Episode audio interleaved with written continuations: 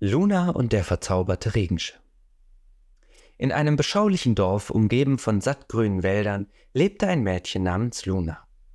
Sie war bekannt für ihre lebhafte Fantasie und ihre Liebe zu Abenteuern. In Lunas Dachboden fand sie eines Tages einen alten, staubigen Regenschirm, der ihrer Großmutter gehörte. Dieser Regenschirm war nicht gewöhnlich. Er war violett mit silbernen Sternen und einer Mondkugel am Griff. Als Luna ihn öffnete, fühlte sie eine sanfte Brise, die sie umarmte. Plötzlich befand sie sich in einer ganz anderen Welt, in der der Himmel in allen Farben schillerte und schwebende Inseln von riesigen Vögeln umkreist wurden. Völlig verblüfft traf Luna auf Eli, einen Jungen mit türkisfarbenen Haaren, der auf einer dieser Inseln lebte. Willkommen in Celestia, sagte er mit einem Lächeln. Dein Regenschirm ist ein Portal zwischen unserer Welt und deiner. Luna war fasziniert von allem, was sie sah. Die Bäume hatten leuchtend bunte Blätter, die Früchte sprudelten mit funkelndem Saft und die Tiere konnten sogar sprechen. Während ihres Aufenthalts lernte Luna von Eli, dass Celestia durch die Träume und Fantasien von Kindern aus ihrer Welt entstanden ist. Doch in letzter Zeit gab es ein Problem. Ein Schattenwesen, bekannt als Moros, hatte begonnen, die Träume der Kinder zu stehlen, wodurch Celestia zu verblassen begann. Luna wollte helfen. Mit ihrem magischen Regenschirm und Eli an ihrer Seite machten sie sich auf die Suche nach Moros. Ihre Reise führte sie durch funkelnde Wälder, über fließende Wolkenmeere und in die Tiefen von leuchtenden Höhlen. In einer dunklen Schlucht fanden sie Moros, der aussah wie eine schwarze Wolke mit leuchtenden Augen. Luna trat mutig vor.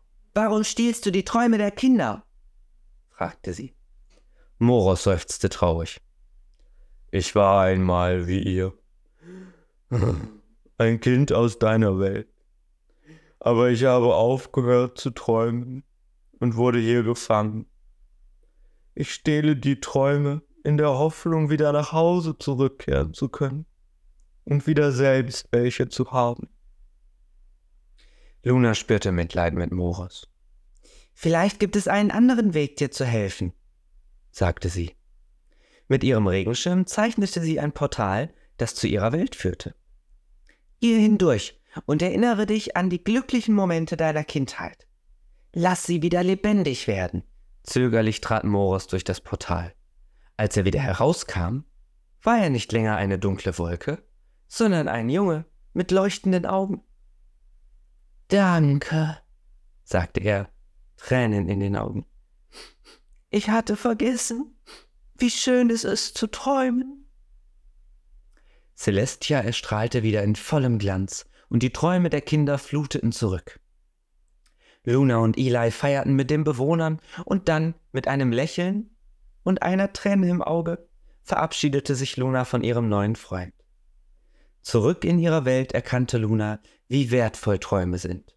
Sie erzählte jedem im Dorf von ihren Abenteuern und ermutigte alle, ihre Fantasie zu pflegen und zu träumen. Und jedes Mal, wenn es regnete, öffnete Luna ihren magischen Regenschirm, lächelte in den Himmel und erinnerte sich an das wundervolle Land namens Celestia.